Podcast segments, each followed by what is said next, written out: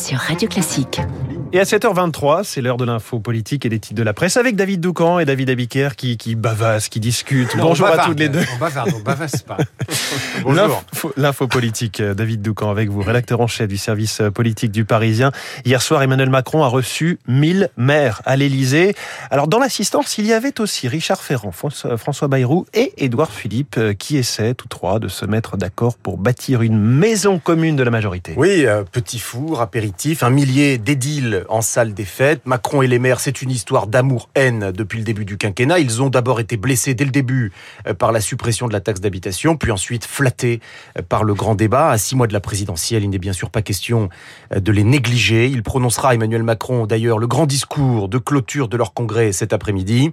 Euh, Le président a besoin d'essayer encore et encore de séduire ses élus locaux parce que son parti n'a pas réussi à s'implanter localement. Il ne dispose pas de troupes à lui. Alors parlons maintenant des VIP, euh, des VIP euh, que vous venez d'évoquer. Ils ont eux aussi profité de la salle des fêtes et de cette dorure hier soir, mais pour parler politique. Sauf que Ferrand, Bayrou, Philippe ne sont restés que pour l'apéro. À l'heure du dîner, ils ont filé rive gauche à l'hôtel de Lassay, résidence du président de l'Assemblée nationale. C'est là que Richard Ferrand reçoit depuis des semaines assez régulièrement. Il organise des réunions préparatoires pour enfin euh, former cette maison commune de la majorité. Mais pour la première fois, hier soir, Édouard Philippe était présent. Or, c'est tout le sujet. Il s'agit de le convaincre, de le mettre en confiance. C'est pas facile parce que, vous le savez sans doute, euh, Bayrou et Philippe se détestent cordialement. Euh, Ils essaient cependant de se mettre d'accord sur le mode de gouvernance de la nouvelle structure qui doit être présentée au public le 28 novembre prochain.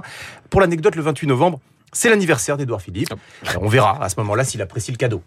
Dans dix jours, donc. Alors, calinothérapie des élus locaux d'un côté et bon bah des, accords d'appareil de l'autre, hein, si je comprends bien. Oui, l'ancien monde n'a pas complètement disparu. Emmanuel Macron, en 2016, avait dit euh, tout son mépris pour le cursus honorum euh, qui voulait que l'on devienne d'abord maire, député, président de conseil général avant euh, de prétendre à l'Élysée. Aujourd'hui, après les Gilets jaunes et le Covid, il n'a pas de mot assez doux pour les 36 000 maires de France. Sébastien Lecornu, le ministre des Outre-mer, s'occupe d'ailleurs de coordonner ces élus Macron compatibles afin de pouvoir les mobiliser euh, pendant la campagne. Et puis, il y a cet effort de rapprochement, La République en marche, le Modem, Agir, Horizon. Macron a confié la, la mission à Richard Ferrand parce qu'elle est importante, tout simplement. Outre le fait qu'il a besoin d'une armada unie pour se faire réélire, il lui faudra aussi bâtir ensuite une majorité à l'Assemblée s'il gagne la présidentielle en 2022. En 2017, Macron a réussi le casse du siècle pour deux raisons. Les affaires de François Fillon, d'abord, mais aussi le renouveau de la vie politique qu'il avait réussi à incarner. Et cela passait notamment par la description de partis politiques obsolètes et d'élus locaux, disons-le, ringards. Cette fois-ci, il n'essaiera pas de jouer le renouveau, ne serait-ce que parce que le système depuis cinq ans, c'est lui.